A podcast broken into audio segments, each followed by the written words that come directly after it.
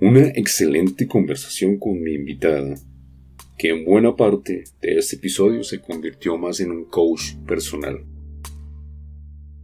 Impresionante conversar con esta persona que tiene un conocimiento brutal y una gran sabiduría a pesar de su corta edad. Espero te guste la conversación que tuve con mi gran invitada el día de hoy.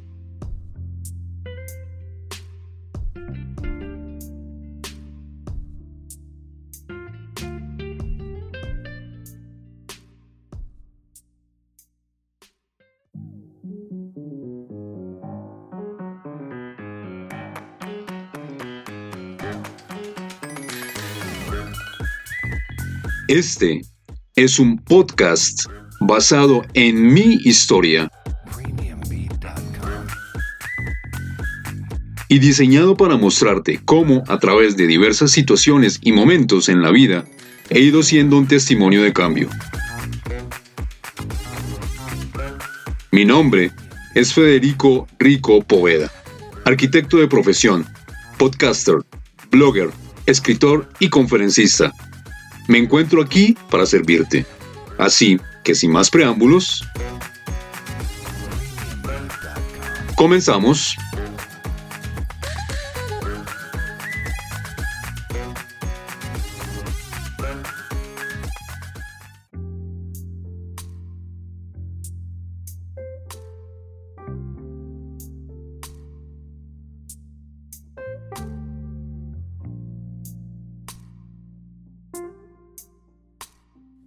Mi querida Alejandra, ¿cómo estás? Federico, muy bien. Muchas gracias por esta invitación. Muchas gracias a ti por aceptar mi invitación, por dedicarme algo de tu tiempo, que es lo más valioso que tenemos como seres humanos. Cuéntame, ¿de qué ciudad nos hablas? Bueno, yo soy de Bogotá, pero en este momento te saludo desde Valledupar. Estoy viviendo aquí en la capital vallenata. Vallenata, y es un, clima cálido, fuerte, ¿no? Cálido, sabroso. Soy una cachaca en la costa. Nosotros, cuando, cuando estuvimos con mis hijos en Santa Marta, yo me, yo me aclimaté pronto. Mi hija sí se devolvió a los seis meses, ella se devolvió y pues me tocó irme detrás de ella al mes porque, porque no, no, éramos los tres o ninguno, pero ya en este momento mis hijos no, no quieren saber nada de tierra caliente, a pesar de que mi hijo no estaba del todo aburrido ya, pero es que el calor allá era impresionante, impresionante. Sí, bueno, yo ya, por lo menos ya soporto ponerme un pantalón, antes no. ¿Cuántos? Creo que voy por buen camino. Sí, buenísimo. ¿Cuántos meses llevas allá? Eh, bueno, en febrero llegamos, pero ya habíamos vivido antes, entonces ah, ya, se adapta más rápido el cuerpo. Bueno, mis hijos y yo ya tomamos la decisión de Tierrita Caliente y Santa Marta vacaciones, no más. Ajá. Bueno. ¿Qué profesión o estudios tienes, Alejandra? Bueno, yo de profesión soy administradora turística y hotelera. Y también, bueno, después de de desempeñarme en este campo, eh, como que la vida me fue llevando hacia otros lugares y ahora pues también estoy certificada como coach trascendental. Coach trascendental, uy, poderoso ese nombre, no lo había escuchado. Esa palabra trascendental es fuerte, ¿no? Es, eso está, tiene mucho que ver con dejar un legado o motivar a las personas a que se ocupen de ellos y piensen en dejar un legado a los demás, porque en definitiva yo pienso que ese es el objetivo que nosotros debemos tener, dejar un legado. Así es, Federico, es un recorrido muy bonito que inicias por ti mismo, eh, empiezas a hacer el recorrido hasta el punto en que reconoces que tienes la capacidad de generar frutos que son atractivos y deseables para las demás personas que las personas se acerquen a ti naturalmente porque tienes esa capacidad de dar frutos que, les gusta a las personas, que les hace bien. Es, es eso, es el poder eh, entender esa capacidad y generar esos frutos a favor de las demás personas. Y como tú dices, también es una manera de verlo. Ir más allá de tus, propias, de tus propios límites que a veces nos ponemos para dejar un legado, para dejar una huella, una semilla en las, en las demás personas. Y mira que lo bonito es que no necesitas una certificación, un título en coaching para hacer eso. Hay muchas personas que genuinamente lo hacen puedes acordarte, ay, cuando yo estaba en el colegio, tal profesor me dijo tal cosa que marcó positivamente mi vida. Y todavía lo recuerdo y todavía me acuerdo de eso y me hace vibrar el alma. O sea, hay muchas personas que ya lo están haciendo genuinamente, pero es hacernos conscientes de eso, ¿no? Súper poderoso. Y bueno, te estás dedicando más actualmente a ser coach. Sí, Federico, digamos que en este camino yo pues conecté con ese propósito. Lo que yo estudié, lo me gustaba en su momento y pensaba que no, pues que me iba a dedicar el resto de mi vida a eso. Pero lo que te digo, la vida misma me fue enseñando y me fue llevando hacia otro rumbo. Y cuando conecté con el coaching, eh, fue algo muy fuerte, que yo sentí que ese era mi camino. Además, porque pues lo estaba aplicando a mi, a mi propio proceso y estaba viendo resultados en mi propio camino inicialmente yo empecé todo esto por mí. yo no pensaba en dar frutos ni nada de eso. Yo solo quería eh, entenderme a mí misma, encontrar herramientas para mí misma porque pues estaba en un momento bien difícil, eh, bien desafiante de mi vida, que sentía que me sobrepasaba. Entonces conecté con el coaching como en esa búsqueda, ¿no? Y, y ahí conecté, me gustó muchísimo, me movió muchísimas fibras, y dije, no, yo me quiero dedicar más a esto. Y fui haciendo como el proceso.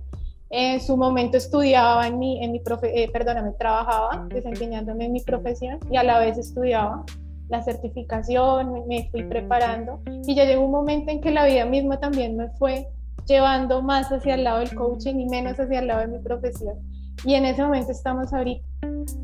Súper. Mira que a mí me pasa algo similar. Eh, yo todavía, no me lo vas a creer, pero yo todavía no tengo ni idea cuál es el, cuál es a qué me voy a dedicar ya en serio, porque yo estudié arquitectura, la ejercí desde el 94 hasta hace dos años y, y empecé un cambio que todavía no sé a dónde me va a llegar, me va a llevar ese cambio.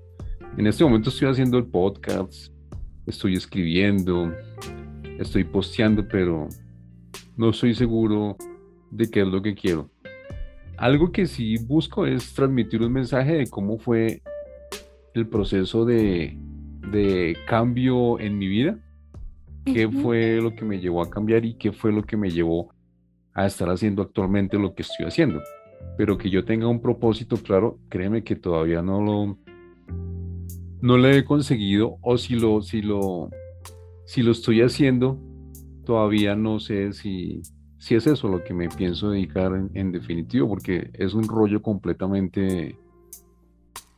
para mí es, complejo. A mí se me ha dificultado mucho este tema del propósito, todo ese tipo de, de, cosas, de pronto por lo que yo ya venía en esa, en esa maquinaria de una profesión, puede ser eso. Pues yo digo que más allá de tener un propósito definido es ir escuchando como esos llamados que hay en ti e ir haciendo cosas acordes con ese llamado. Entonces mira que tú pues ya estás en el camino de que tú quieres escribir, que quieres hacer podcast, porque pues ir más allá, que es el, término también de la trascendencia, es abrazar esa intención que hay, hay más allá de crear un post o de crear un podcast es más allá de compartir y comunicar con las otras personas eh, enseñanzas, cosas que uno sabe que de alguna manera le va a ayudar a alguien más que de pronto está en, un, en, un, en una situación similar o está en desafíos similares.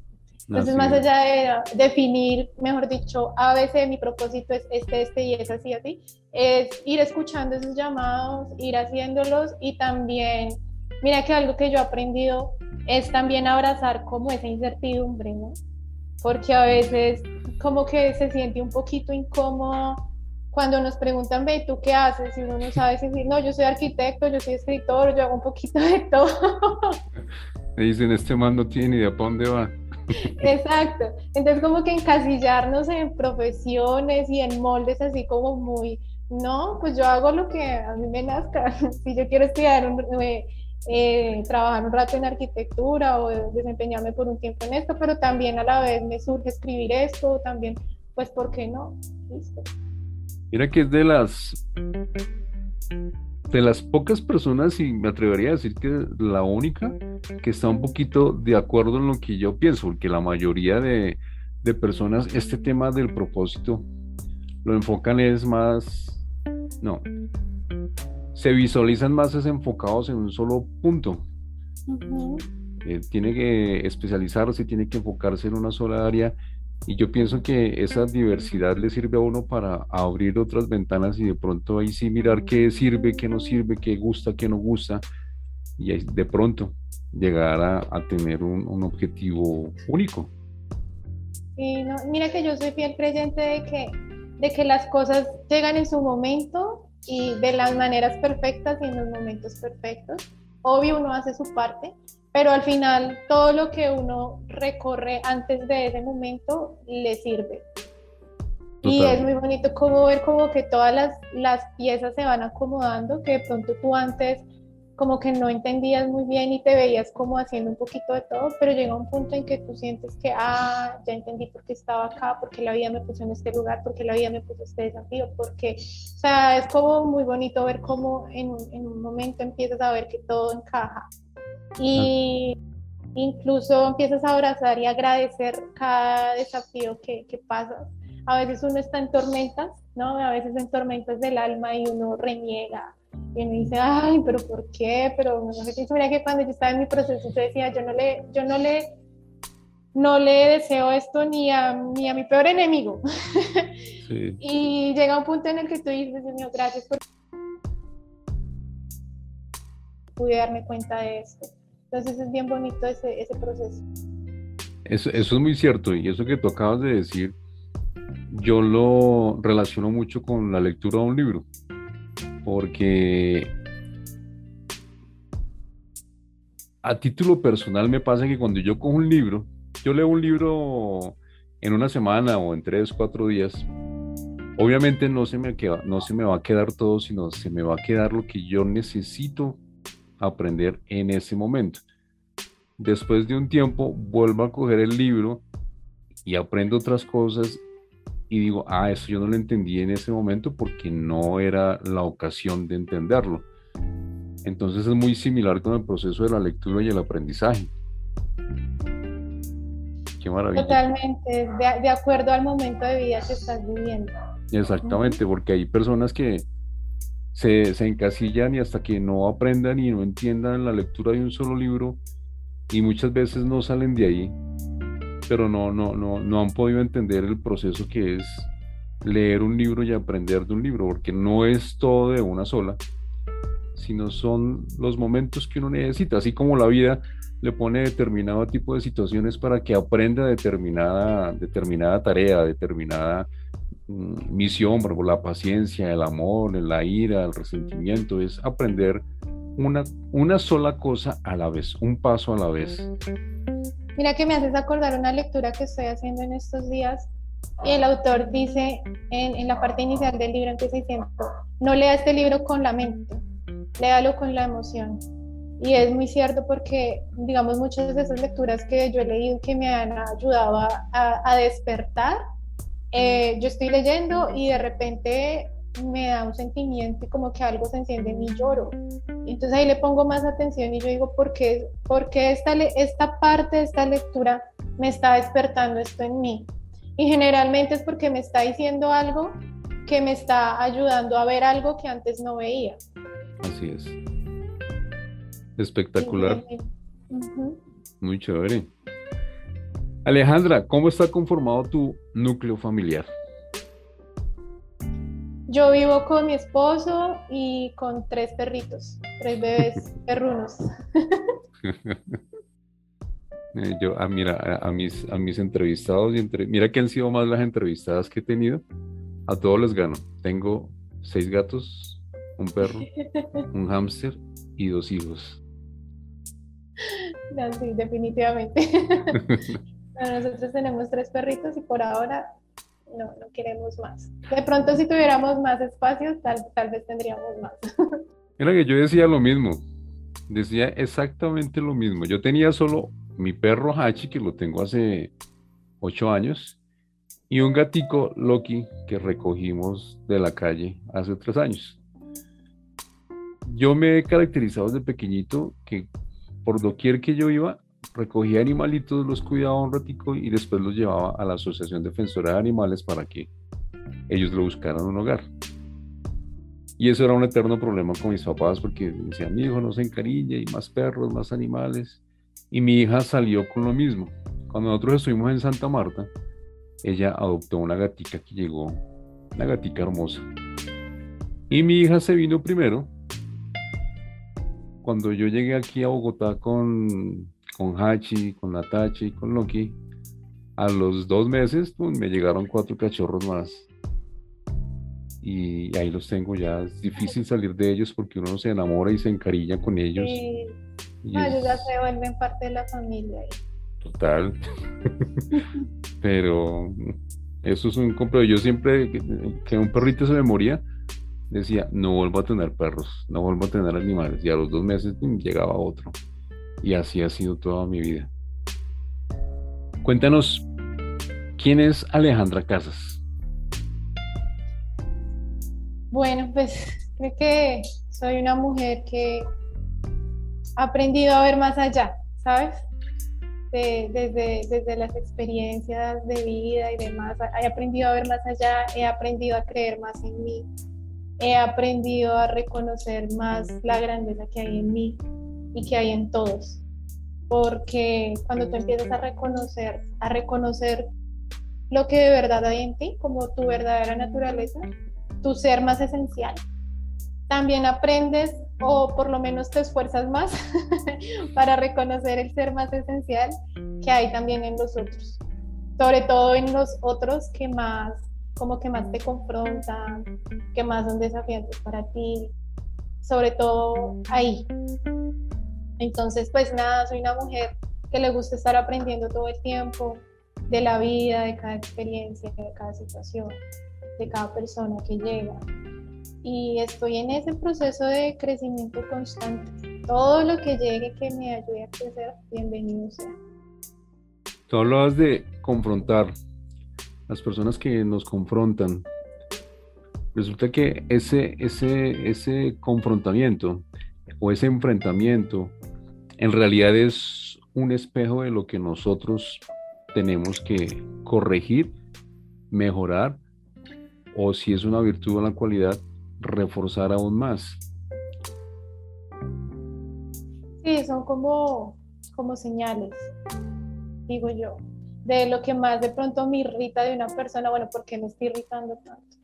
¿Por qué esto me está haciendo tanto ruido en mi interior? ¿Qué es lo que mi ser más, más esencial me quiere decir con esto? Mira que a mí, esa es una de las cosas que yo más he aprendido en mi esposo, porque yo soy una persona que eh, venía como con la mentalidad de planear todo muy bien, de seguir las estructuras, ¿sí?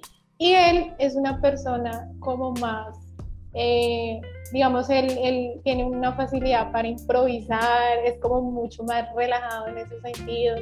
Y en un punto a mí eso como que me estresaba. Yo decía, ve, pero, pero no dejes todo así para última hora o ponte, ponte más pilas con esto.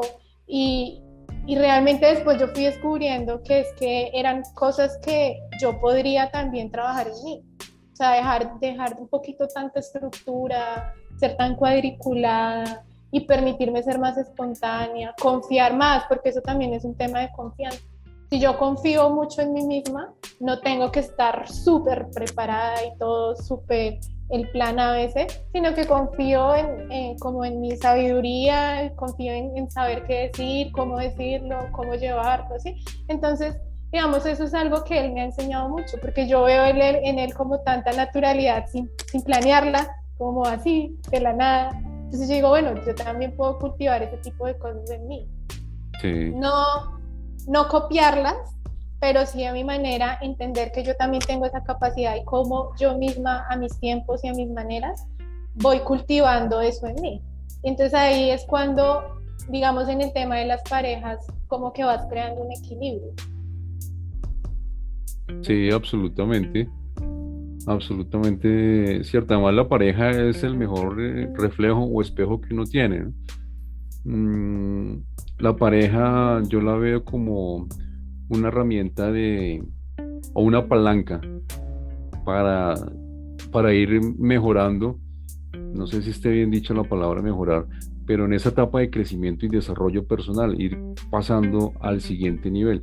Y si se hace de manera mutua, pues del carajo. Yo tomé una decisión hace ya cuatro años de que yo ya mm, quiero seguir, eh, seguir solo y terminar solo porque no, desafortunadamente no funcionaron las cosas y, pero ya entendí por qué no funcionaron. Pero pienso que ya es una, una decisión tomada, pero sí es una palanca para el crecimiento y desarrollo personal muy fuerte. Sí, totalmente. Es muy bonito. Y, por ejemplo, mira que, digamos, en mi caso, nosotros hemos, o sea, el año pasado tuvimos una crisis fuerte. Eh, y de hecho casi nos cuesta el matrimonio. Pero digamos que uno cuando está en, este, en estos procesos, pues, se pucha, se abraza de pronto a la fe, a la confianza y sobre todo al amor, ¿no? Y mira que la ventaja también es que en mi esposo, pues, también, digamos, estudió conmigo temas de coaching, entonces entiende un poquito más de todo esto, porque es más difícil cuando solo uno está trabajando en sí mismo, está educándose, está creciendo, está elevando su nivel y la otra persona no va al mismo ritmo. Por más amor que haya, están en diferentes frecuencias y por más que tú lo intentes va a llegar un punto en que es muy difícil. Es muy difícil. Entonces yo creo que eso nos ayuda un poquito, ah, porque los dos de alguna manera teníamos herramientas y cada uno a su manera hizo su proceso. Y para decir, bueno, más allá de pronto todas las diferencias que estemos teniendo, eh, es más importante la relación, lo que hemos venido construyendo, a qué acuerdos llegamos y comprometernos con esos acuerdos. Y sobre todo amarnos eh, con todas las diferencias que podemos tener. Yo muchas veces de pronto yo no estoy de acuerdo, él no estará de acuerdo con muchas cosas mías, pero el amor también implica aceptarte eh, como eres. Exactamente. Exactamente, no es querer cambiar a la otra persona, sino utilizarla como herramienta para mejorar uno. Buenísimo. ¿Eres suficiente o eres dependiente? Bueno, por lo que ya me has contestado, ya sé la respuesta, pero. Pero. yo estoy en esa búsqueda de. Mira que, bueno, eso es otra cosa que me he dado cuenta últimamente. Siempre he sido y he buscado ser muy independiente. Siempre desde, desde muy niña. Yo me acuerdo que mi mamá me molesta porque desde muy niña alguna vez me dijo algo que no me gustó y yo chiquitica y pues cojo mi maleta y me voy a la casa de mis abuelos. y, siempre he tratado como ser así, que la independencia, mi mamá también me lo ha inculcado mucho. Em, pero, pero a veces tampoco la independencia excesiva es tan sana. ¿no? Querer ser, querer creerte suficiente y que tú puedes con todo y que no necesitas de nadie. Creo que hay que buscar el, el, equilibrio, el punto exacto en el que ni dependes emocional ni de ninguna manera de otras personas, pero tampoco te vuelves al extremo suficiente y súper independiente. Hace poco llegó una palabra a mí que es ser interdependiente. Y es cuando tú haces tu propio proceso, abrazas tu independencia, entiendes que te puedes apoyar de otras personas que también están en su proceso, están en su camino y entre todos, con lo mejor de todos, construir nuevas cosas y pues eh, apalancarte también. Es, es, mucho más el impacto que pueden hacer un grupo de personas que van hacia el mismo objetivo que una sola persona pues creyéndose suficiente que puede con todo. Así es. Yo pienso que siendo independiente, y ya estoy hablando a título personal, el proceso se hace mucho más largo y tedioso. En cambio, siendo independiente e interdependiente, el proceso es mucho más sencillo y hay más herramientas. A mí me ha costado muchísimo, pero, pero pienso que esa es la gran diferencia entre las dos. Tú hablas Texto, lo, voy a citar, abro comillas. Reconoce la grandeza que hay en ti, cierro comillas. Es algo que nace de tu experiencia de vida. Cuéntanos un poco acerca de este proyecto. Bueno, en algún momento de mi vida, a ver, es que yo caí en una depresión muy profunda y muy fuerte. para mí fue muy difícil porque antes de eso, pues yo sentía que tenía la vida perfecta. Incluso yo recuerdo alguna conversación con mi mamá, yo estaba muy jovencita, tendría por ahí 17, 18 años. Y yo le decía a mi mamá, mami, si yo me muero mañana, yo me muero feliz. Porque hasta ese momento yo no tenía, o sea, yo no sabía que era una crisis ni económica, ni existencial, ni emocional, ningún tipo de crisis. Yo nací pues en una familia eh, tradicional, como papá, mamá, siempre ahí, nunca me hizo falta nada, tuve acceso a estudios de buena calidad, ¿sí? O sea, como que no. Entonces, pues yo sentía que mi vida, maravillosa. Y a los 21, 22, ahí en un estado depresivo muy fuerte y para mí fue muy difícil porque ya sabes, yo veía la depresión como algo que, que le pasaba a las otras personas, pero a mí no. O sea, a mí eso no, no me iba a tocar. Y, y fue ahí darme cuenta que, o sea, tenía, o sea, darme cuenta de mi ego, ¿sí? Que tenía un ego también bien grande, que quería tener control de todo. Y, y eso me hizo alejarme mucho, mucho, mucho de mi grandeza. Y bueno, pasé mi proceso y después fui reconectando con esa grandeza, con ese ser esencial, como dándome cuenta de todas esas máscaras que tenía, de todas esas estructuras que me estaba, a las que me estaba aferrando, que me habían llevado a ese estado, como todas esas creencias que me habían llevado ahí.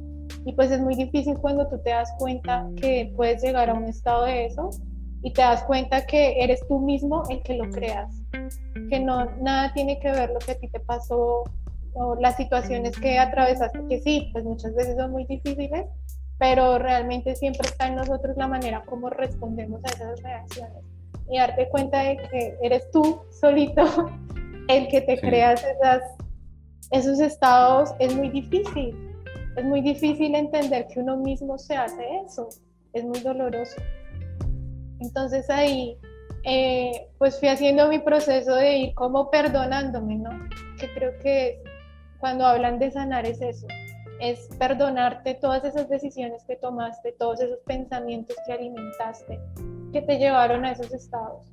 Ir perdonándome e ir reconociendo todo lo bueno y todo lo más amoroso que sí hay en mí y que hay en el interior de todos. Entonces, es, reconocer la grandeza que hay en ti, es, es eso, es como compartir ese recorrido y como herramientas que te ayudan a eh, conectar con eso y como ir despojándote de, esas creencias que nos van metiendo, que vamos alimentando, que nos hacen vivir muchas veces en una ilusión, en una ilusión de carencia, en una ilusión de soledad, en una ilusión de desesperanza y no nos dejan ver más allá. Eso es cierto.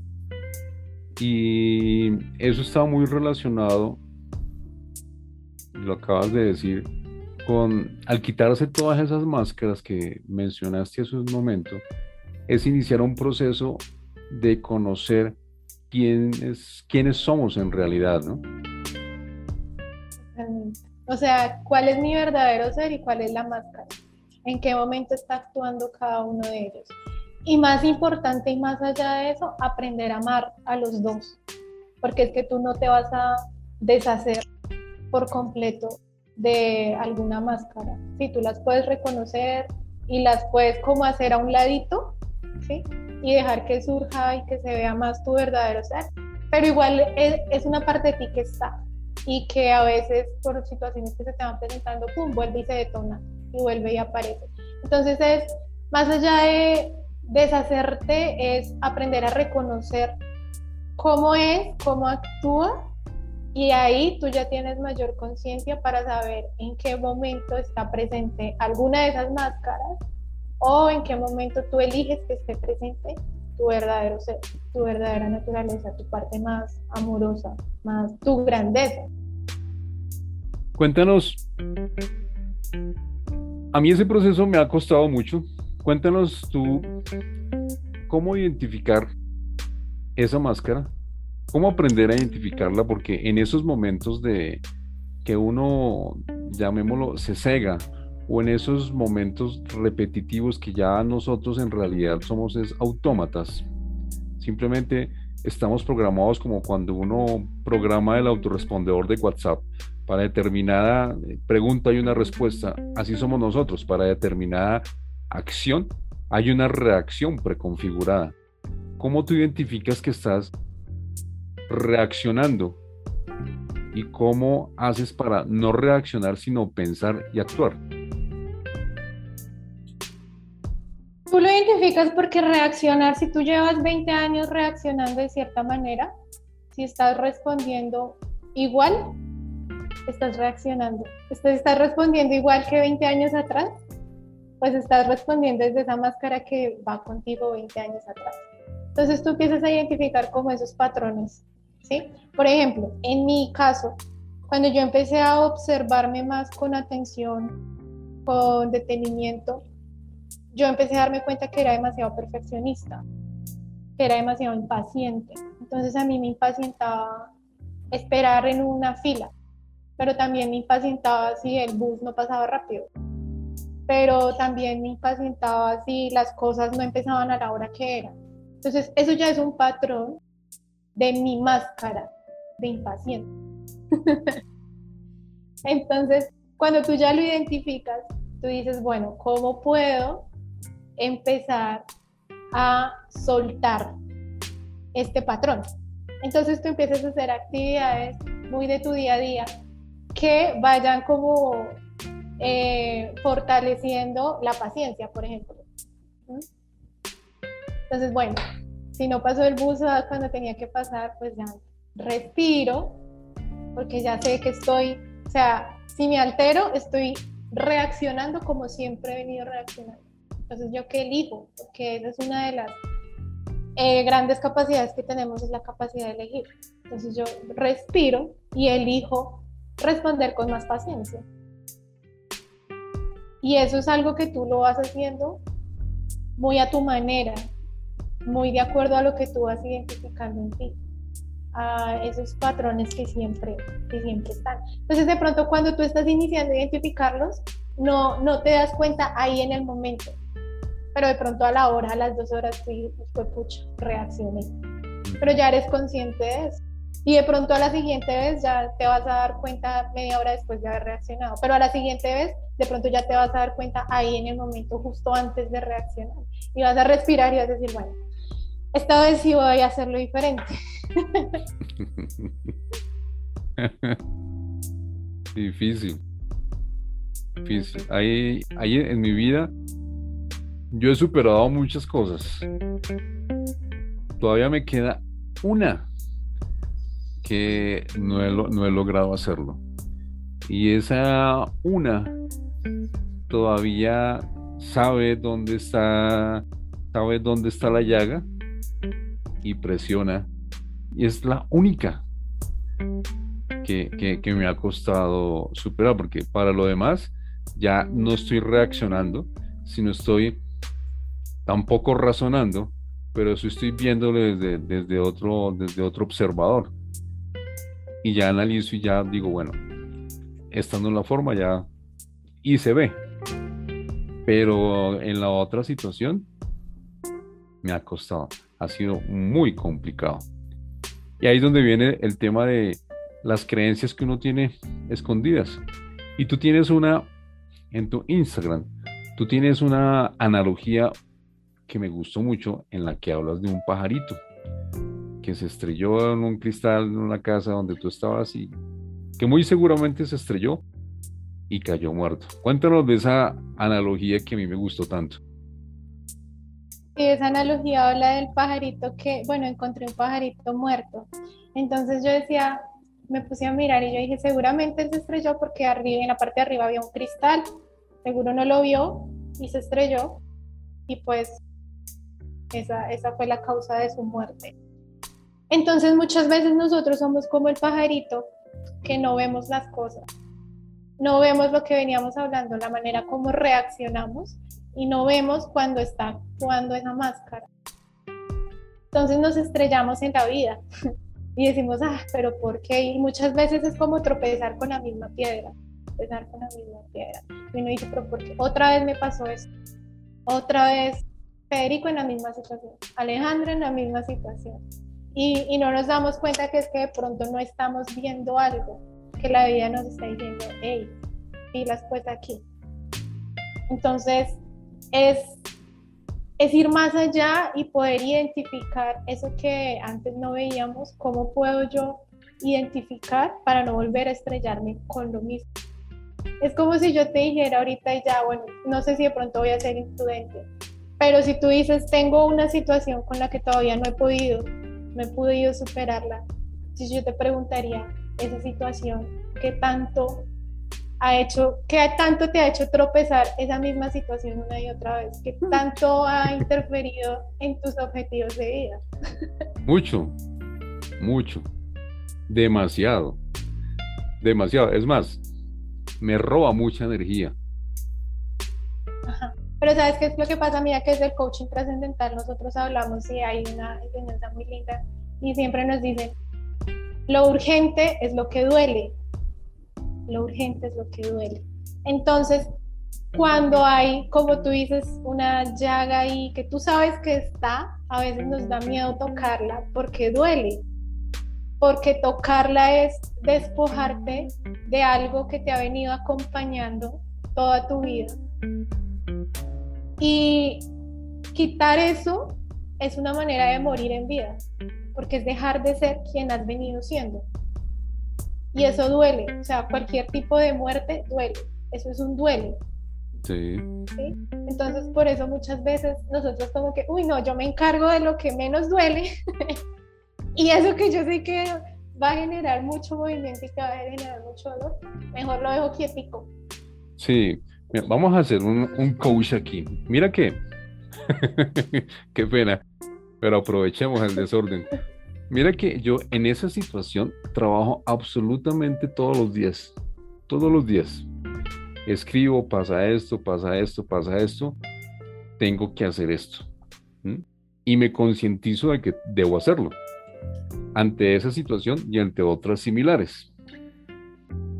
Y hago mis afirmaciones, mis, mis, mis cosas en mi meditación, mm, me concentro y busco las respuestas. Pero a pesar de que yo hago ese ejercicio y que soy consciente de eso, digamos, está la situación A, que me hace así todo el tiempo, y está la situación B, que también me hace así todo el tiempo, pero esta yo la puedo coger y hacer esto. Pero esta, yo la cojo, la jalo, la quito, le, le, hago cosquillitas y ahí se queda.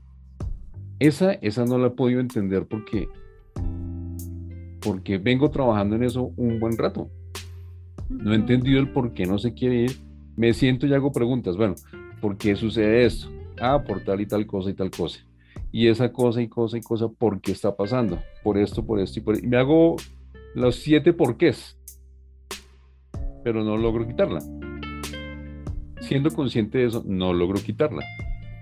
Y es en la que más trabajo. Hay dos situaciones en las que yo trabajo todo el tiempo. Eh, mi relación con el dinero y esta. Porque juntas se me han dificultado. Y la relación con el dinero me dicen que depende mucho de esta otra situación que yo estoy, que no he logrado superar. Entonces yo digo, no puede ser. Entonces, si, si esta cosa yo no la puedo solucionar, pues entonces no voy a poder solucionar el tema del dinero. ¿Por qué sucede eso? Bueno, eso que tú dices, sí, muchas veces uno piensa que las áreas de la vida están como independientes, como que una por allá, y, pero a la final todas terminan eh, interfiriendo o, van de la mano, no interfiriendo, sino que van de la mano con las otras. Entonces, si tú tienes un tema de trabajo, pues seguramente también te va a ver afectada, no sé, tu área familiar, tus relaciones o la cantidad de veces que te que sales a recreacionarte, a, bueno, a pasar tiempo libre porque igual necesitas ingresos, etcétera. Entonces como que todo está relacionado, ¿sí? pues tendrías que mirarla así como con más profundidad, a ver cuáles son esas interferencias que están ahí y que no te están dejando llegar a la situación deseada. ¿Qué hace el coaching? En un proceso de coaching, ¿qué se hace? Tomar la situación actual, ¿cierto? Que pues normalmente si una persona llega a una sesión de coaching es porque su situación actual le está incomodando, no es la más la más chévere. Mm. y definir, bueno, mi situación deseada es esta. Entonces voy a pasar de un punto A a un punto B y el coach te ayuda a hacer ese tránsito. Entonces, ¿qué herramientas podemos ir encontrando en el camino? ¿Qué acciones podemos ir haciendo en el camino para que te acerquen a esa situación B? Buscar el por qué es importante, saber la raíz de las cosas. Pero si te quedas buscando por qué, por qué, por qué, por qué pasa esto, pues de pronto te puedes estar estancando en el por qué. Entonces, súper valioso, digamos, lo que tú dices de las meditaciones, visualizaciones, todo esto, digamos que alimenta el nivel emocional, eh, espiritual y mental, ¿cierto? Nos prepara interiormente eh, para esa situación que queremos, pero también es importante preguntarnos qué puedo hacer, o sea, como en mi mundo terrenal, ¿no? O sea, yo relaciono el tema de las meditaciones y todas estas actividades que son tan bonitas como esa parte divina que todos tenemos, esa parte espiritual, pero también tenemos una parte terrenal, una parte aquí. Entonces, desde mi realidad terrenal, ¿qué puedo hacer? ¿Qué acciones puedo empezar a tomar que me vayan acercando a esa situación deseada? Cómo ir encontrando ese, esa, esa mezcla perfecta entre el origen de esa situación pero también los recursos internos que puedo encontrar en mí ahora, en este momento, y que puedo utilizar a favor de las nuevas acciones que puedo empezar a hacer para irme acercando más a esa situación deseada. Así es. ¿Tú crees en las vidas pasadas? Sí. Y es, bueno, en lo poco o mucho que yo he leído, se dice que eso, muchas de las situaciones, perdóname la, la disfonía. Muchas de estas situaciones que se presentan actualmente están relacionadas con vidas pasadas o cargas ancestrales. En el tema mío, voy a hablar de una de las dos. El tema del dinero está relacionado con un patrón ancestral que yo estoy repitiendo. Y es un proceso que, que ha costado, pero que pienso se está, se está logrando. Cuando uno viene con ese tipo de cargas ancestrales, la solución es la misma o, puede existir otro tipo de solución, porque ya son cosas que vienen de atrás. Con cargas ancestrales me refiero a que se vivieron situaciones similares entre parientes cercanos nuestros o son creencias que, con las que venimos, que generalmente es así, creencias que nosotros traemos de no solamente papás, sino abuelos, bisabuelos, tatarabuelos y generaciones y generaciones atrás.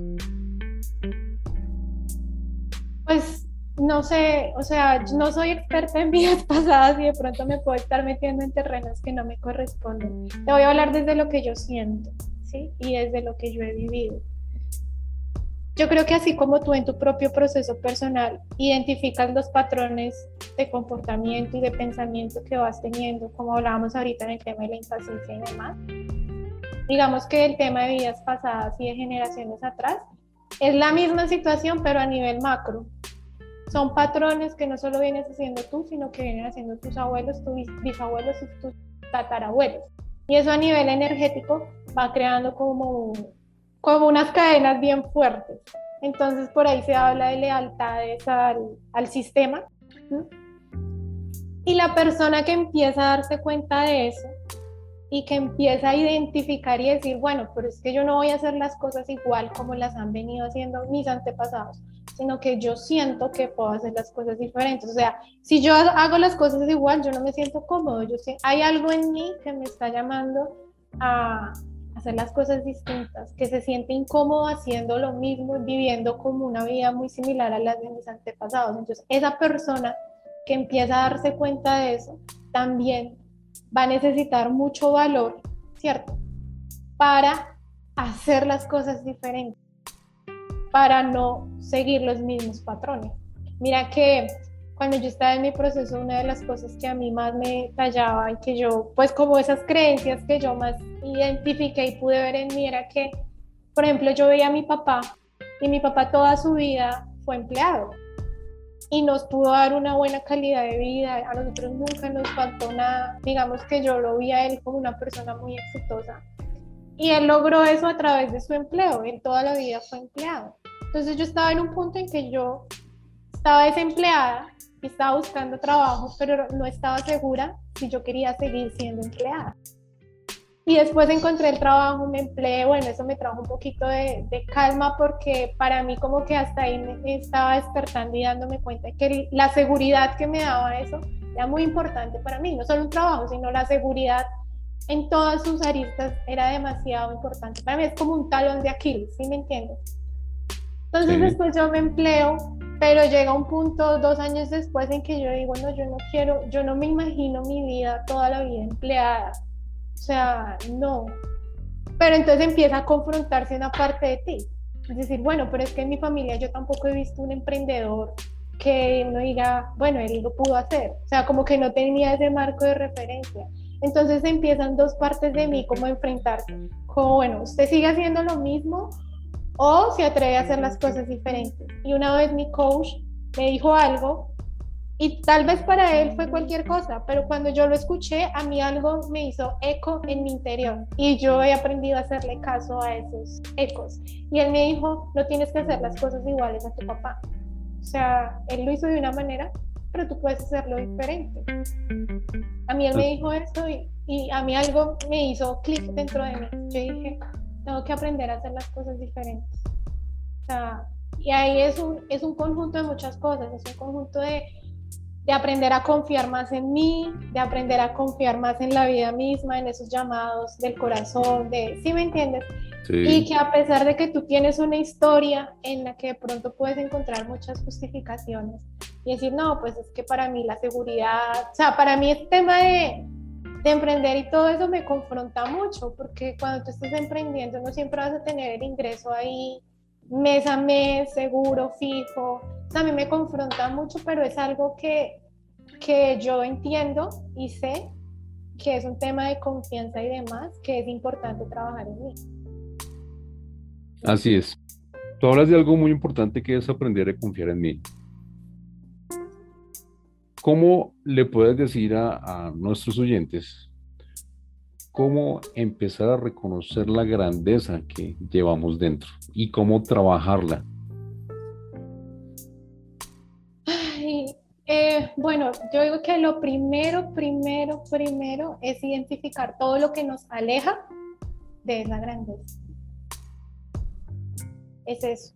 Entonces, muchas veces tenemos mucho ruido mental que queremos hacer algo, tenemos un deseo de hacer algo, pero empieza ahí como o sea, como que el deseo aparece y te emociona y hace vibrar cada parte de ti, pero de repente sale como ese ruido mental que te dice, pero eso, por ejemplo, en mi caso, no, eso no es tan seguro.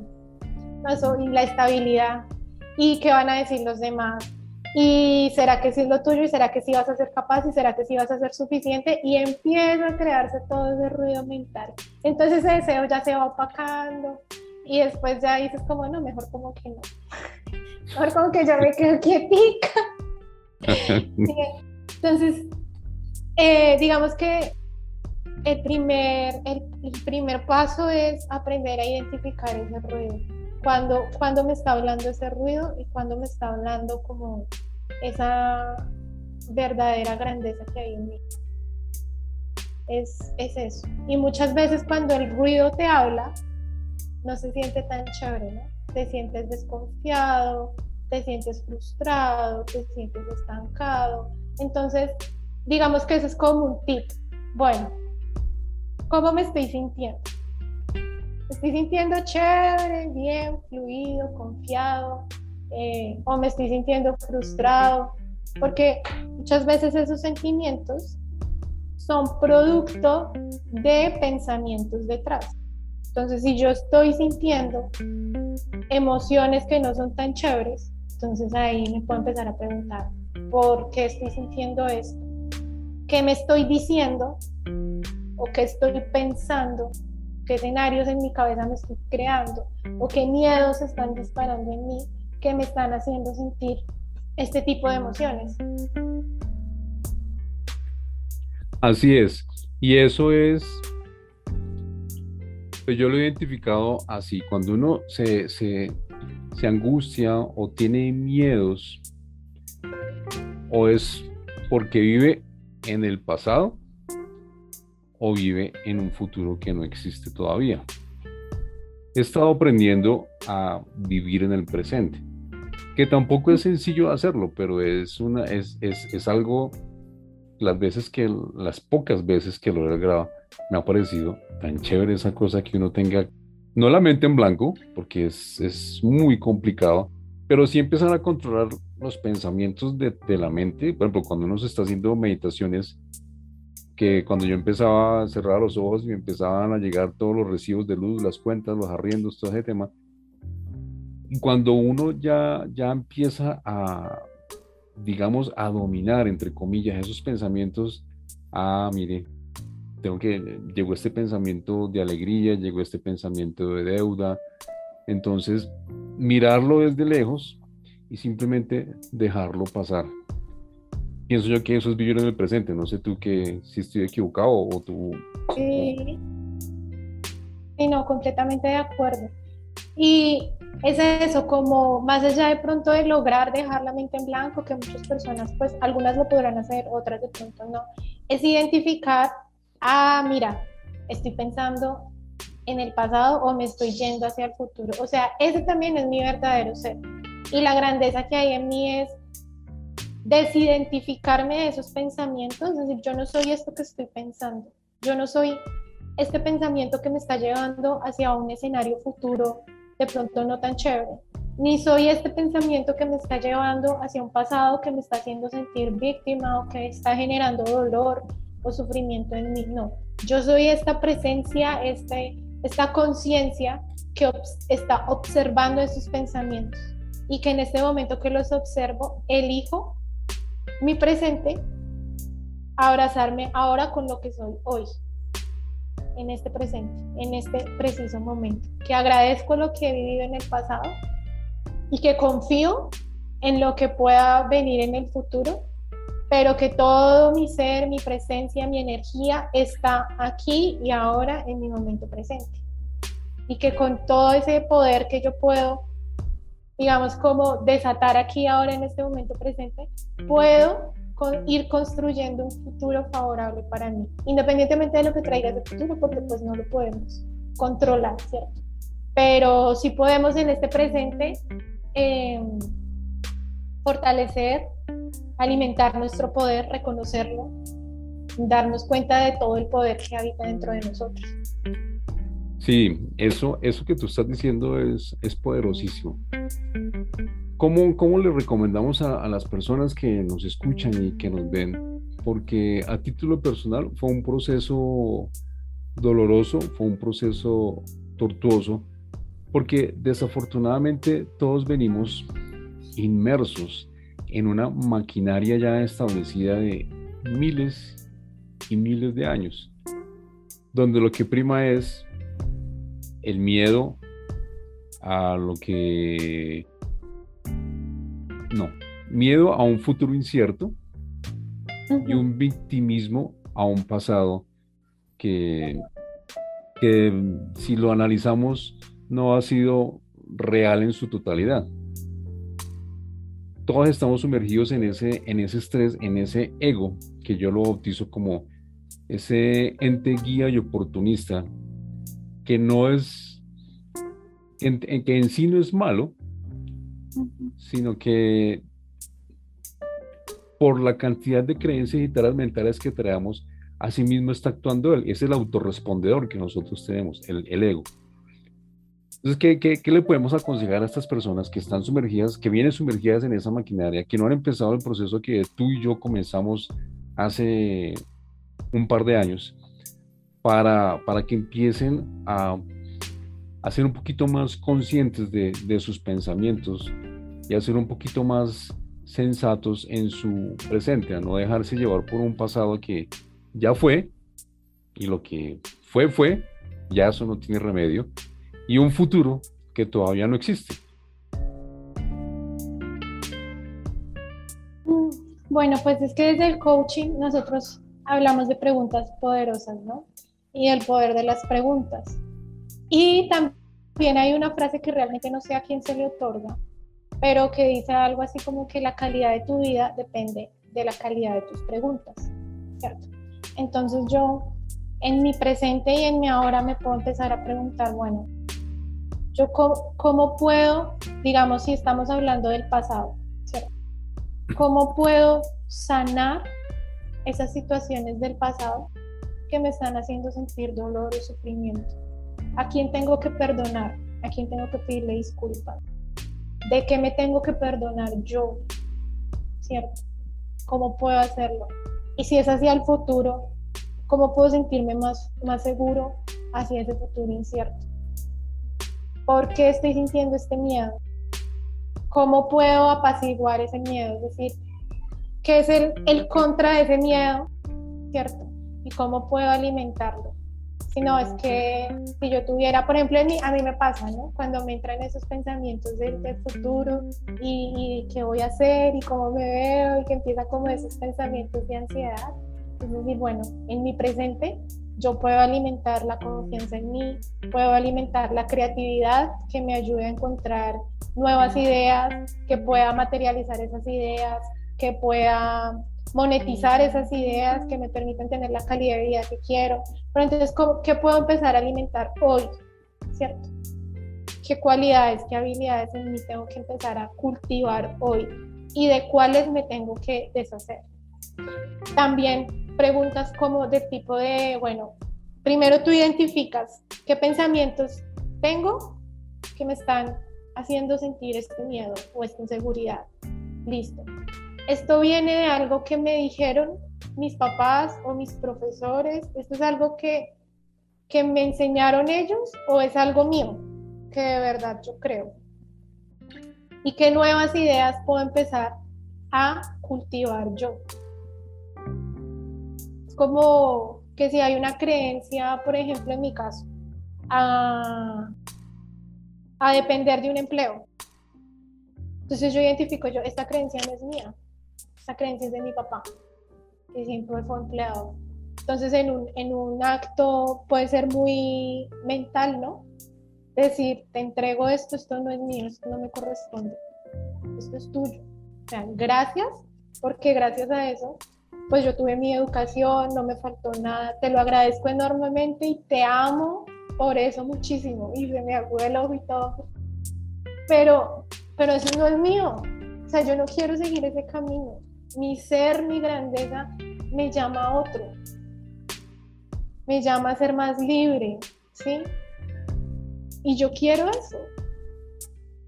Entonces ahí es preguntarme yo, bueno, ¿qué decisión puedo tomar hoy que me encamine a eso que yo ya identifiqué que quiere mi ser, que quiere mi alma, que quiere mi espíritu? Yo ya identifiqué que había una interferencia ahí con el tema de mi papá, y entonces haciendo mi proceso de entregar esa creencia, eso no es mío, eso no me corresponde. ¿Qué sí puedo tomar de él? No, pues su compromiso, su responsabilidad. Entonces ese tipo de cosas sí las tomo, las abrazo, las replico a mi manera, pero esa no, esa no. Así es. Mira que me hiciste recordar un capítulo de, del libro que estoy escribiendo de mi historia el capítulo 2 o 3, que dice, soy un buen padre, y, y, viene a colación todo lo que tú estás diciendo, donde yo me cuestiono si he sido un buen padre o un mal padre para mis hijos. No, mal padre no, un buen padre o un no tan buen padre, porque lo malo en realidad no, no, no tiene ninguna justificación. Y ahí es donde viene todas las creencias y todas las cosas que yo le he inculcado a mis hijos, que son las que vienen de mis papás, las que vienen de mis ancestros, las que vienen de mi entorno, amigos, vecinos, novias, parejas, profesores, compañeros de colegio, más lo que yo he ido creyendo y lo que yo he ido cambiando. Entonces, digo, pues si lo miro desde el punto de vista que, que todo el mundo me ve como el padre abnegado, que mis hijos primero y que lo que trabajo tome para ellos, les, les, les pagué la mejor educación, les di la mejor ropa, les, les compré los mejores útiles escolares, los mejores textos, traté de, codiarlos con, con los mejores eh, niveles socioculturales, pero si me ponía a mirarlo desde el punto de vista de creencias, desde el punto de vista holístico, pues no lo vengo siendo. No porque sea un mal papá, sino porque no tenía las herramientas. Hasta ahora las estoy adquiriendo para poderle transmitir eso, eso a mis hijos. Porque muchas personas escuchan lo que tú y yo decimos u otras personas que están metidas en este rollo y automáticamente corren a decirle, ah, es que usted me enseñó esto mal, usted me enseñó esto mal. Resulta que lo que hicieron nuestros papás por nosotros, pues no lo, no, no lo hicieron de mala manera, sino porque eran únicamente las herramientas que ellos tenían, que fue lo que a ellos les transmitieron en su momento. Y ellos consideran también en su momento que eso está bien para nosotros porque así fueron formados ellos. Y eso mismo venimos a hacer nosotros con nuestros hijos. Yo lo hice con mis hijos.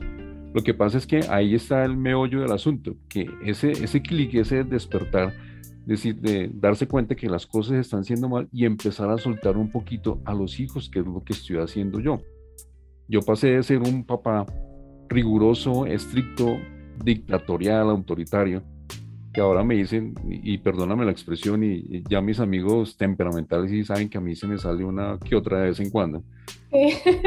A mí me dicen, usted pasó de ser un padre súper estricto a ser un padre que es una pelota completa, pero no entienden por qué es que se está haciendo. Y entonces me hiciste recordar todo ese tipo de, de, de, de cosas y tampoco nos enseñaron acerca del, del amor propio. No nos enseñaron a querernos, a valorarnos, a respetarnos, sino simplemente nos enseñaron a, ser codependientes, que yo no estoy de acuerdo eh, con, ese tipo, con, la codependencia. No, y además que nos enseñaron que, que, hay que ser humildes, ¿no? Que hay que pensar primero en los demás antes que en uno mismo, porque si uno piensa primero en uno, pues está siendo un egoísta y así no va a llegar a ningún lado.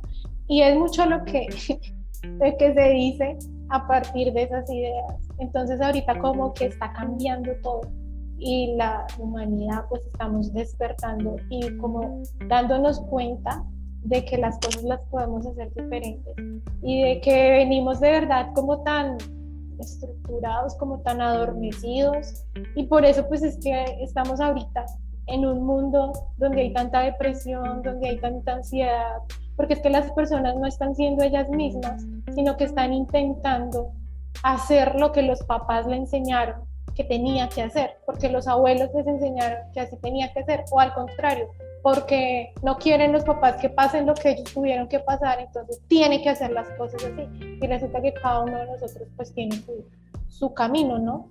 y ahí es donde los papás, digamos, yo no soy mamá todavía, pero lo hablo desde el papel que han hecho mis papás, ese, ese poder confiar en los principios que yo he inculcado en mis hijos, confío en el criterio que mis hijos puedan tener y desde el amor que yo siento por ellos, confío plenamente en ellos y si se equivocan, porque puede pasar, aquí estoy para abrazarlos, para decirles estoy contigo, eh, cuenta conmigo, ¿sí? Pero muchas veces eh, cuando nos prohíben las cosas, cuando viene muy desde las inseguridades también desde de los padres. Yo tenía muchas discusiones de esas con mi mamá en la adolescencia, que no me dejaban ir a cierto lugar que yo quería ir, pero ¿por qué no? No, porque yo soy su papá, porque yo soy su mamá, pero uno se da cuenta y son inseguridades de ellos, que de pronto la embarre, que de pronto tome malas decisiones y yo les decía, confíen en mí, o sea, yo no voy a hacer nada de eso. Pero el papá, los papás desde el amor ¿cierto? Ellos quieren cuidar a sus hijos, ellos quieren que no les pase nada y eso es válido.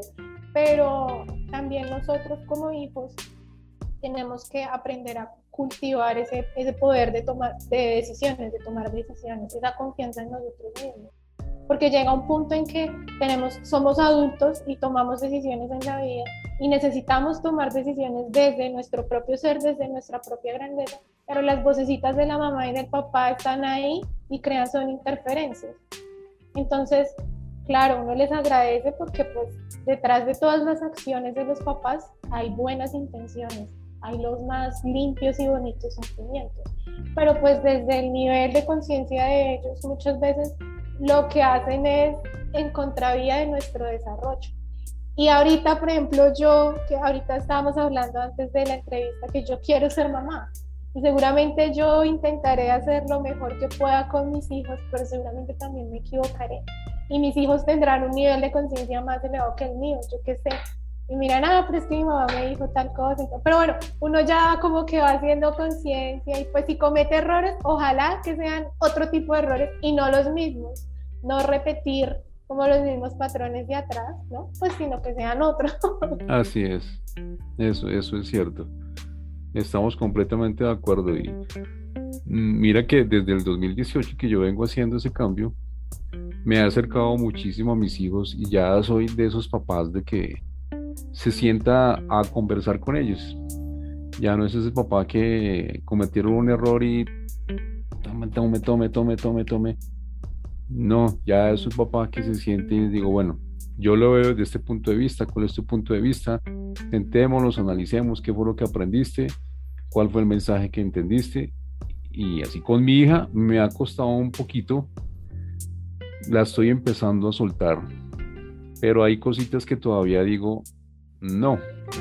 Por lo que tú dices, hay inseguridades por cosas que uno tiene, esas, esas, taras mentales, que, que uno dice, no, pucha, yo la dejo ir a este lado y, se me vienen imágenes de que, no, una compañera del colegio va al mismo lugar, eh, y estos personajes hicieron esto con ella y le dejamos la quietica. Entonces ella, mi hija es muy independiente, ella sí se me revela. ella sí se me plantea ahí. ¿Cómo así? Ya Nicolás, ¿por qué sí? Y a mí no. ¿Dónde está el Papá Nuevo que tú hablas? ¿Dónde está ese Papá Nuevo que tú dices? No lo veo. Digamos, no sé, mire que a mí, a mí, a mí me surge esto en este momento, yo lo voy a decir. A mí me decían en su momento cuando yo pedía permiso, ¿cierto? Y me decían, no, ¿por qué no? Porque yo soy su papá, porque yo soy su mamá, porque acá se hace lo que acá se dice. Pero ¿por qué? Deme una razón, ¿vale? No, ¿por qué no? ¿Y qué pasaría si los papás como que se quitan ese, a veces como esa máscara que decimos de, de que yo soy la autoridad, ¿cierto? Yo soy el papá, yo tengo un nivel de jerarquía en el sistema mayor.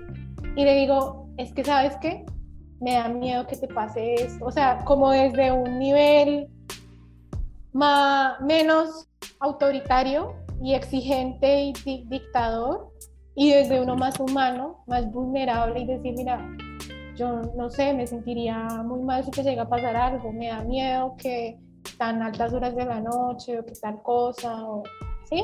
O sea, son maneras en las que tú puedes comunicarlo, pero de la manera como lo haces, creas otro resultado. Así es. También siembras otras experiencias en, en tu hija o en tus hijos. Y yo lo veo desde el papel de hija. O sea, qué rico que nosotros tengamos nuestros desafíos y decir, no, pues que yo no puedo contarle esto a mi mamá, a mi papá, porque me va a sentir juzgado, criticado, señalado, me va a regañar, me va... Y, y, y yo poder decir, no, sí, sí tengo la libertad de sentarme y de expresarle lo que siento, lo que pasó, lo que viví, porque sé que me escucha, porque de pronto si no está de acuerdo en algunas cosas, intentará entenderme o al menos me apoyará, ¿sí? Pero no es ese miedo de, uff, es que me van a, o me van a expulsar, porque hay casos drásticos de que o tú haces lo que yo digo y te comportas y estudias lo que yo te digo y o si no, pues dejo de ser tu papá y te vas de la casa. Y hay casos de que no, es que yo no me hablo con mi papá hace no sé cuántos años porque no, hice las cosas como él quería. Totalmente. Hace poco tuve una algo con mi hija. Y yo tuvimos una discusión bastante fuerte hace años, fuerte, por un tipo de amistades que ella empezó a frecuentar y yo no estuve de acuerdo. Y porque no eran personas que no, no le convenían, porque estaban metidas en unos rollos que no eran acordes a, lo, a lo que yo le he a mis hijos como personas, como seres humanos, de hacerle daño a otras personas, porque no estoy de acuerdo con eso. Y mi hija fue rebelde conmigo y tuvimos una, una, fuerte encuentro. Finalmente se logró el objetivo de que se alejara de, ese grupo de personas. Y hace poco, qué pánico que ella tenía para presentarme una persona que ella había conocido. Pero pánico. Se vino con la mamá, con dos, con tres tíos, con una hermana. Yo tengo dos hijos, pero ellos tienen una hermana por parte de la mamá. Y la reacción de todos cuando, cuando me vieron, la reacción de ellos cuando vieron mi reacción fue como, ¿este man qué? Porque en lugar de, de ser ese papá, ¿usted por qué no me había dicho esto? ¿Por qué está saliendo con este personaje? Les dije, bueno, vengan para acá, charlemos. Mm, y me puse a hablarles y quedamos, fue eh, de super amigos con este muchacho y todos dijeron, este man, ¿qué le pasó? Ya, ya no es el, el, Federico de, hace, unos años atrás que, que la hija era un tesoro y que ningún man podía voltear a mirarla. Mi hija sigue siendo un tesoro para mí, mis hijos, pero he aprendido a que ellos tienen su espacio, que ellos tienen su, su propia opinión y que ellos tienen, tienen que aprender a vivir y tienen que aprender de las experiencias que les sucedan, que yo estoy ahí para apoyarlos cuando se equivoquen, cuando cometen un error, lo que tú decías, darles un abrazo, estoy con ustedes, es otro tema, en lugar de señalarlos y condenarlos. Eso es muy importante en una relación padre-hijo, padre e hija. Y lo mismo, mamá con hijos. Totalmente. Sí, yo creo que, no sé, desde mi experiencia muchas veces los papás nos subestiman y, creen que, que, de pronto no podemos, eh, no sé, tomar buenas decisiones, ¿sí? O mejor dicho, nos vamos a tirar la vida. Yo creo que eso es uno de los mayores miedos de los papás. No, este muchacho, esta muchacha va a tomar un camino que no es, se va a tirar la vida. Y digamos que en el fondo es, por este camino, no va a ser lo que yo idealizaba de él, que yo esperaba de él entonces, en, el fondo, muchas veces ese es como el miedo, como que los papás, y nos pasa con todas las relaciones, uno a veces de, entrada idealiza las personas, idealiza las situaciones, idealiza las relaciones, y de repente la persona no va por el camino que uno idealizó. Entonces ahí es donde se, se despiertan tantas cosas. Y la verdad es que cada uno tenemos nuestro camino y cuando nos equivocamos, eso nos fortalece interiormente y nos prepara ante la vida. Muchas veces los papás nos quieren tener en una burbujita y que no nos pase nada y que no, que mi muchacho vaya siempre por el buen camino y cuidarlo de todo lo malo. Pero llega un momento en que el papá no va a poder estar siempre ahí, ¿cierto? Y lo único que va a quedar del papá es eso que nos enseñó, es esos principios, esos valores, ese ejemplo que nos dio. Eso es lo que a la final trasciende. Eso es lo que queda en uno. Así es. Cuando, cuando se crean falsas, yo digo que cuando se crean falsas expectativas hacia otras personas es pura falta de amor propio. Eso lo he aprendido últimamente. Si uno se quisiera un poquito, por ejemplo, yo estoy disfrutando de mi soltería y soy feliz. Y hay una frase que dice, creo que es Jim Carrey, que cuando uno está empezando a disfrutar de su soledad, ya hay más personas que quieren estar con uno. Y yo estoy contento así, feliz, dichoso, tranquilo. Porque estoy aprendiendo a quererme a mí mismo, estoy aprendiendo a tener autoestima para no crear falsas expectativas frente a las personas que nos rodean, porque uno crea falsas expectativas frente a los hijos, eh, frente a la pareja, frente a los papás, frente a los compañeros de trabajo. Y lo que tú dices es muy cierto, todos somos un mundo diferente, todos tenemos un propósito diferente, todos tenemos una misión diferente y hay que respetarlo. Eso es amor propio. No, que, no, eso es amor, no querer cambiar a los demás, sino respetarle su punto de vista, respetarle su espacio, respetarle su tiempo. Y darles la libertad de ser como ellos son.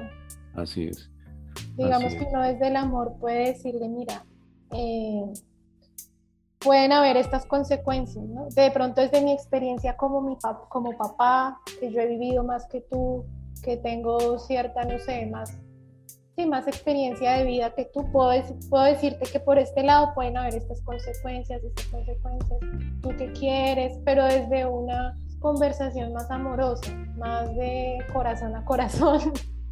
Y es que... Desde, desde ese rol de autoridad. Mira que yo hace, hace poco leía, no me acuerdo en qué libro era, y decía, cuando hay así esa autoridad tan marcada, hay dos caminos, la sumisión o la rebeldía. Así es, completamente cierto. Y es que si uno no les da la posibilidad de equivocarse en los momentos que pueden equivocarse, que todavía tienen chance de corregir, pues obviamente uno tiene todo el tiempo del mundo para corregir, pero me refiero al tiempo que uno va a estar ahí más presente con ellos, porque cuando hagan su vida, pues ese tiempo se va a reducir muchísimo. Si uno no les da la oportunidad a los hijos de equivocarse, de que la embarren, de que se unten de barro, pues muy difícil van a aprender. Va a ser muy difícil el aprendizaje. Entonces ahí está la oportunidad para que ellos aprendan, cuando uno esté más cerquita a ellos. Igual uno de papá o de mamá, siempre tiene que estar ahí porque es una misión hasta que uno se muera. Eso Ni siquiera, Federico. Mira que mi papá falleció el, año pasado y yo todavía lo siento conmigo. A mí me pasa lo mismo con el mío. me cuida, me guía. O sea que yo digo, es para toda la vida. Y como yo, como decíamos, yo creo en las vidas pasadas y en las vidas del más allá yo sé que seguramente en vidas pasadas ya habíamos sido papá e hija o pronto habíamos tenido otra relación y en vidas futuras nos volveremos a encontrar. Y cuando tú tienes esas creencias, que también las he ido como, como viviendo en todo este proceso, pues se hace más llevadero un duelo, se hace más llevadero cuando te hace falta, cuando lo extrañas, ¿sí? porque tienes como una visión un poquito más amplia, entonces no te enganchas con que ya no está, y te quedas ahí sufriendo, es que no puedo hablar con él, no. a veces yo caigo en eso, no puedo escuchar su voz, no puedo hablar con él, pero digo, no, él sí está, él sí está y, yo lo puedo sentir de distintas maneras. Entonces, sí. que no, esa, esa labor yo creo que ni siquiera con la muerte se termina. No, nunca. Pues, físicamente ya no existen pero están en el corazón, están en la mente y lo que tú dices, nos volvemos a encontrar cuando, haya, cuando nos reunamos otra vez a mirar si los objetivos se plantearon o cuando haya otro pacto de almas para otras vidas posteriores. Entonces siempre, siempre en realidad está, están ahí las personas. Mi papá murió hace 2017, cinco años. Y yo me acuerdo de todo el tiempo es más, eh, tengo sueños con él. Entonces es una persona que está ahí todo el tiempo, la energía, su amor, su corazón, sus sentimientos, su, sonrisa, la forma en cómo me miraba, todo está ahí presente. Cuéntanos un libro, recomiéndanos un libro. Bueno, ahorita estoy leyendo por segunda vez El Poder de la Hora que fue uno de, uno de los libros que, que más me ayudó a encontrar respuestas a todo el caos mental que yo me había creado, mental y emocional. Y, y yo en ese momento estaba buscando, era algo más del alma. Que mira que cuando yo estaba atravesando la depresión y todo el tema, pues yo fui con psicólogos, hasta con psiquiatras, pues yo no, yo no conectaba, yo no sentía que, que me ayudara, yo, yo, sentía que era algo mucho más profundo. Y ese libro a mí me ayudó muchísimo a entenderme, entenderme y a saber por dónde era que tenía que empezar a, a, actuar, ¿no? Y fue hacerme consciente del momento presente, de identificar cuándo me voy hacia el futuro, porque yo tengo es más tendencia a irme hacia el futuro y preocuparme del futuro. Entonces ya cuando empiezo como con esa ansiedad, ya me acuerdo del libro, me acuerdo de respirar, me acuerdo de tantas cosas y ahorita lo estoy leyendo por segunda vez pues, en un club de lectura estoy, pues que ya organicé y estamos en eso. Ah, sí, por ahí vi una historia tuya. Yo ese libro lo empecé a leer hace un año, lo leí pero como hablábamos hace un momento, lo que tiene que quedarse se queda, entró por aquí, salió por aquí, subrayé una que otra cosa, lo retomé hace un mes y ya entendí cosas que yo no entendía, porque en su momento ese libro a mí se me complicó mucho leerlo, no entendí. Y hace un mes, en una semana leí tres capítulos y ya entendí cosas. Lo volví a dejar quieto porque empecé a leer otro, pero ese libro tiene una enseñanza poderosísima. Ahí fue donde empecé a entender lo del momento presente y empecé a, aplicar los ejercicios que Eckhart Tolle propone ahí en las meditaciones y eso es absolutamente espectacular. ¿Sabes, ¿Sabes, a mí que me gusta recomendar, Federico? Que yo creo que es muy importante, porque bueno, en las meditaciones a muchas personas les, les, funciona, pero hay personas que tienen como cierta resistencia al tema de meditación. Y, y yo creo que estar en el momento presente es más allá de una meditación. Entonces es, qué bonito cuando uno es consciente que de pronto bailando está en el momento presente. Que, por ejemplo, en mi casa a mí me gusta bailar y yo disfruto mucho bailar. Y yo sé que cuando estoy bailando yo no estoy pensando ni en el futuro ni en el, ni en el pasado. Y hay mucha gente que le pasa tocando el piano, tocando guitarra o patinando o pintando o dibujando o escribiendo. Entonces hay muchas maneras de estar en el momento presente. Así es. Tiene que ser sentarte a meditar y cerrar los ojos. Y, qué bonito ser conscientes de esto. Y a veces cuando estamos así como abrumados de pensamientos o de emociones o de decir, bueno, ¿cómo me conecto a mi momento presente? Así y empezar a hacer eso que desde mi verdadera naturaleza y desde la grandeza que hay en mí, yo sé que eso me ayuda y que me desconecta de, de, todo. Se me olvida el tiempo, se me olvida el espacio, se me olvida. Estoy yo con mi ser, con, con, con mi cuerpo, conmigo, disfrutando, gozando, que son niveles elevados de frecuencia. Así es. Mira que cuando yo me siento a diseñar, a mí se me olvida que el mundo existe. Tú me entregas un proyecto de arquitectura, a mí pueden pasar las horas y yo no me doy cuenta. Ahora que estoy en el tema de la escritura, me coloco mis audífonos, coloco mi música zen y se me olvida que el mundo existe o cuando estoy en teoría consciente que voy caminando voy a hacer alguna cosa y me empiezan a pasar pensamientos, me hago una pregunta y automáticamente todo queda muy tranquilo que digo, ¿cuál va a ser mi próximo pensamiento? Y automáticamente todo queda completamente tranquilo.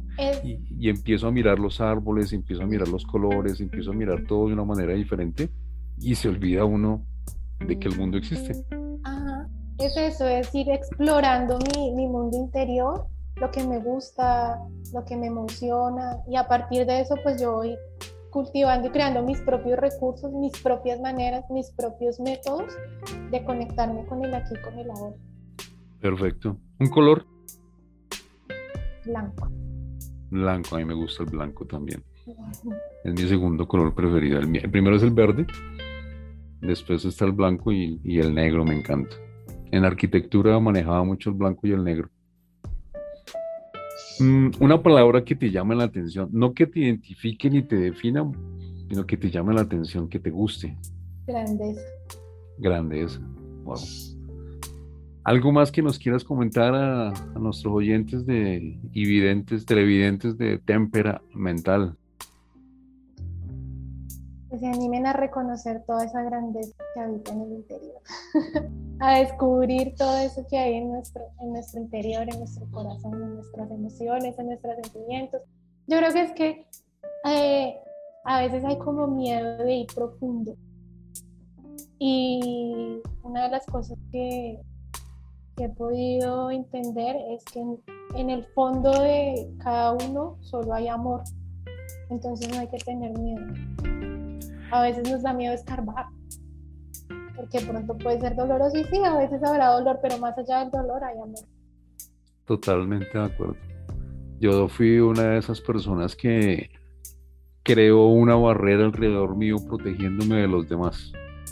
Y fui una persona impenetrable durante muchos años, muchos años, pero impenetrable a mí no me entraba. nadie, nadie. Yo era una persona con, bueno, la cara me ayuda un poquito, pero yo era una persona en un aspecto frío, calculador, pero, pero para los demás. Porque en mi casa, con mis animales, con mis hijos, era otra persona. Ahora estoy haciendo el ejercicio, aprendiendo lo que tú dices del amor propio, a vivir en amor, de tratar de abrirme a los otros. Por eso es que ahora sonrío un poquito más. Por eso es que ahora estoy haciendo este podcast. Porque ese, ese tema de todos somos amor, la maldad no existe. Todos somos amor. El infierno no existe. Todo es amor. Y si nosotros nos ponemos a pensar en ira, en rabia, en resentimiento, pues no le estamos haciendo daño a los demás, sino no lo estamos haciendo a nosotros mismos. De ahí es donde vienen todas las enfermedades. Cáncer, mm, sida, todas, todas vienen ahí. Del daño que nosotros nos estamos haciendo mismos por problemas que en realidad no existen. Esta semana, leyendo un curso de milagros, aprendí que en realidad nosotros tenemos solo un problema, que es la separación del amor. Ese libro me parece a mí, aunque es complejo de leer, pero es un libro absolutamente brutal. Yo digo, Dios, ¿quién escribió esto? sí. Como de otro mundo, pero es increíble. Y es, difícil, a veces es, es que es paradójico. Eso, eso, todo eso es muy paradójico porque conectar y entender el amor que somos es tan fácil, pero a la vez tan difícil. O sea, nosotros no lo hacemos difícil pero en esencia es fácil. Nos aleja, ¿qué nos aleja? Y, y mira que reconoce la grandeza que hay en ti también tiene influencia de ese libro. Nos aleja todas esas interferencias, todas esas creencias que tenemos en la cabeza, que nos han infundado, todas esas emociones eh, que hemos alimentado de ira, de resentimiento, de inseguridad, de...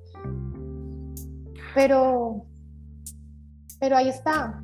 O sea, es cuestión de atrevernos a, a trascender todo eso y, conectar con el amor que somos y con el amor que hay alrededor, porque es que cuando yo conecto con el amor que soy, es más fácil que las otras personas también se inspiren a conectar con esas frecuencias y es como algo muy inconsciente, como que, por ejemplo, tú ahorita nos contabas, eh, llegó mi hija con las tías, con un poco de gente y, dicen como, bueno, Federico, ¿qué le pasó? Él no era así, ¿dónde está? Eso inconscientemente inspira a las personas y dice, pues si él cambió, pues yo por qué no puedo cambiar en X cosas. Entonces va creando como un efecto y de esa manera pues todos vamos como conectando, vamos despertando, vamos dándonos cuenta con el ejemplo del uno, del otro, de Pepito, de Juanita, del vecino, del tío, del primo, de, que podemos ir más allá. Totalmente de acuerdo. Mi querida Alejandra, por último, ¿cuáles son tus redes sociales? ¿Qué, ¿Cuáles son tus productos? ¿Qué servicios ofreces para nuestros amigos temperamentales? bueno, en Instagram estoy como alejacasas.inspira, en Facebook como Aleja Inspira, pero estoy más en Instagram que en Facebook. Eh, en el Instagram pueden acceder al webinar de Reconocer la Grandeza que hay en ti gratuito, solo se registran y ya tienen acceso al, contenido. Y también eh, pueden tener sesiones de coaching individuales, uno a. Qué maravilla. Bueno, les acabo de presentar una mujer, eh, yo no la conocía, pero me ha parecido absolutamente espectacular, porque además de que es, para mí es una niña todavía, pero tiene una experiencia y un conocimiento de verdad que me deja perplejo. Se la recomiendo, visiten su perfil. Yo la he estado ojeando y me ha dejado muy emocionado con lo que ella hace. La cátedra que nos dio hoy también me gustó muchísimo. Alejandra, muchísimas gracias por asistir y brindarme tu tiempo a un episodio de Témpera Mental. Gracias, gracias, gracias. A ti muchas gracias, Federico, por el espacio. De verdad que sí. Gracias a todos quienes nos escuchan. Te mando un fuerte abrazo, mi querida Alejandra, a ti. escucha de Tempera Mental Podcast. Un fuerte abrazo. Dios te bendiga, Alejandra. Dios te bendiga, escuchas. Namaste.